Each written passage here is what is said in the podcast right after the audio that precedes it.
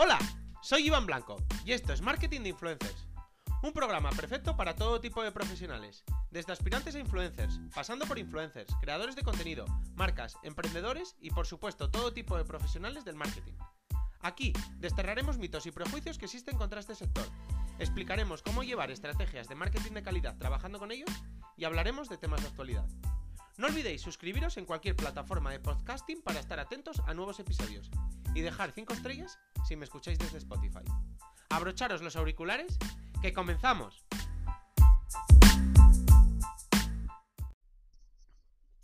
Hoy quería hablar de Twitter.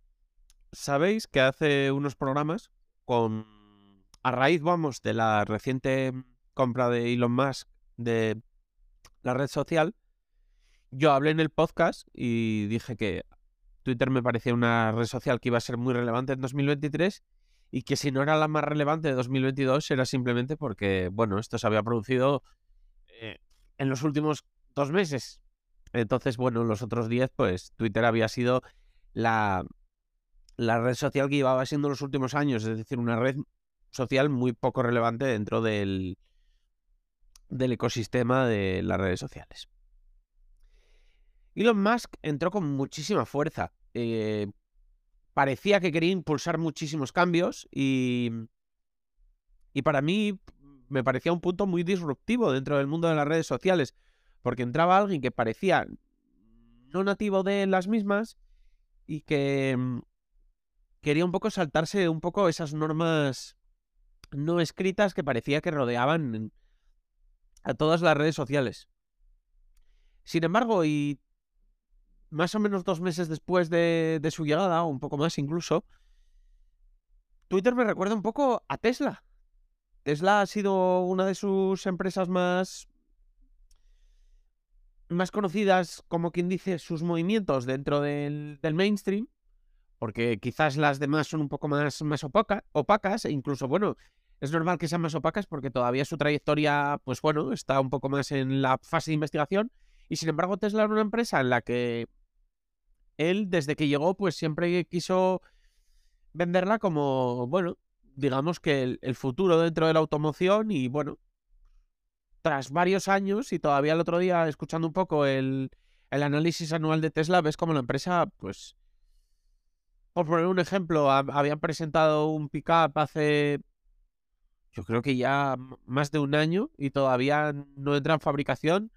Decían que con suerte hasta finales de este año. Es decir, mucho humo, pero luego los cambios tardan en producirse y muchas otras marcas de coches eléctricos están adelantando a Tesla en muchísimas características. Y eso es un poco a lo que me recuerda Twitter. Hablo de muchos cambios, hablo de muchas cosas y sin embargo, tras estos meses, pues Twitter yo la sigo viendo una red social muy, muy, muy, muy similar a lo que era hace un año con cambios muy leves, cambios que no, digamos que no, no hacen nada importante o relevante dentro del, ecosistema de las redes sociales y, y, una red social pues que sí, que es verdad que está saneada, digamos, porque si sigue funcionando después de todos los despidos que se han producido, pues realmente ahora tiene que ser una red social muy, muy barata y aún así sigue teniendo un problema de ingresos, con lo que, pese a que esté saneada, sigue estando problemas. Por tanto, imaginémonos cuál sería el futuro de Twitter si no hubiera llegado Elon Musk. Yo la verdad que no...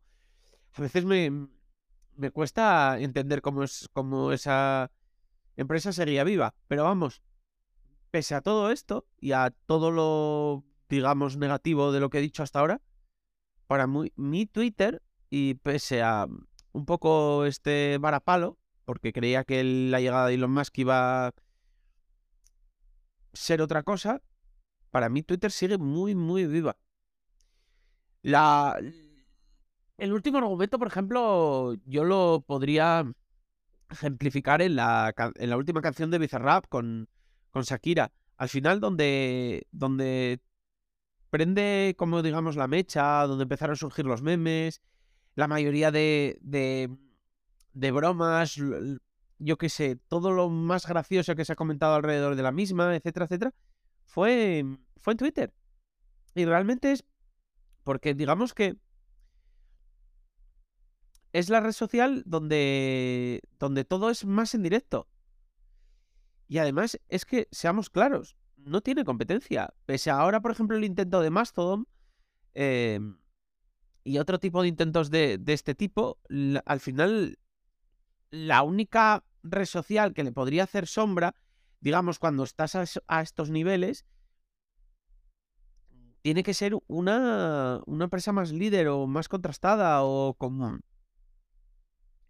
digamos, con muchísima más potencia económica. Porque si no es muy difícil.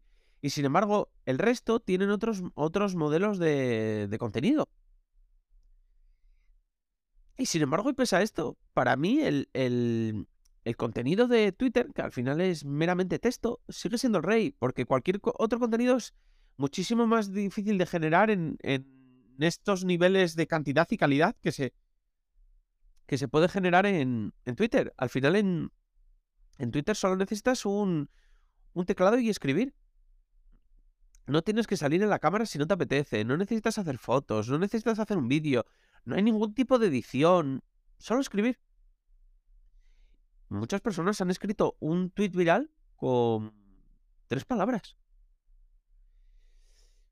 Y para mí la desidia de, de muchas plataformas, sobre todo las del grupo Meta, para ser agresivas y hacer un poco lo que en su momento hicieron con, con Snapchat, que más allá de lo ética o moral que sea dicha jugada, digamos que en lo que viene a ser niveles de, de agresividad en el dentro del mercado, pues podemos ver un poco cómo fueron.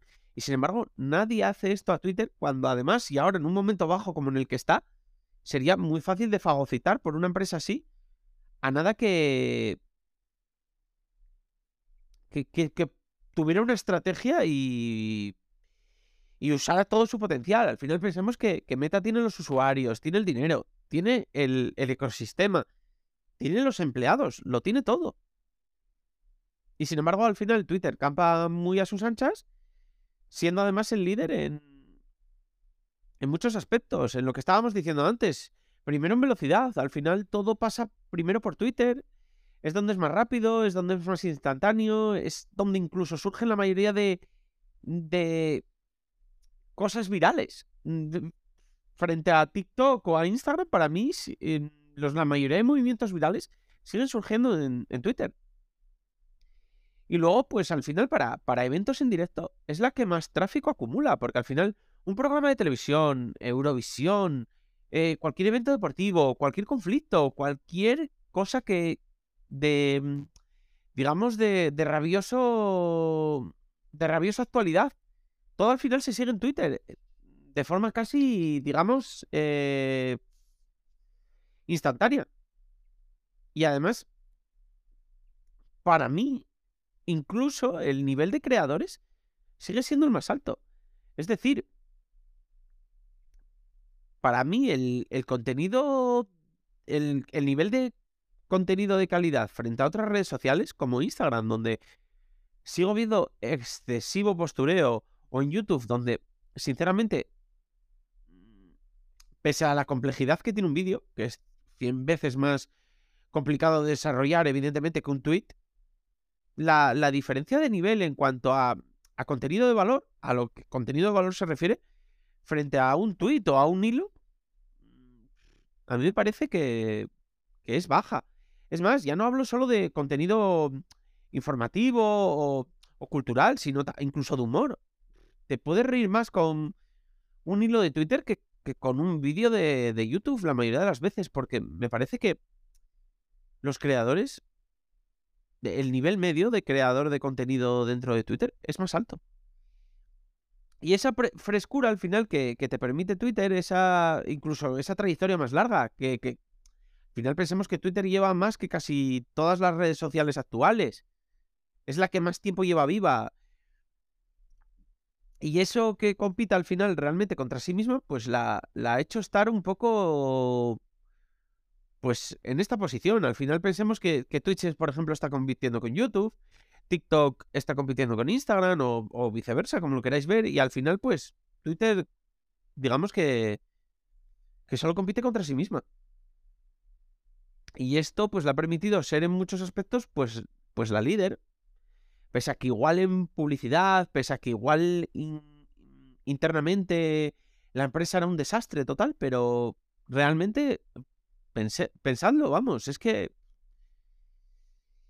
Y al final, pues, pues por todo esto es un poco una pena, porque creíamos que, que Elon Musk pues venía a hacer una cosa que, que era revolucionarlo todo y al, y al final parece que, que no ha sido así y es una oportunidad perdida, pese a que, repito, Twitter sigue muy viva. Y nada, este, esto es lo que pienso. Eh, contadme si seguís usando Twitter, si, si, estáis de acuerdo, si no. Si solo lo usáis para, para saber si se ha caído Instagram o WhatsApp. No sé, ya sabéis, escribidme a hola y nos vemos en el, en el episodio de mañana. Adiós.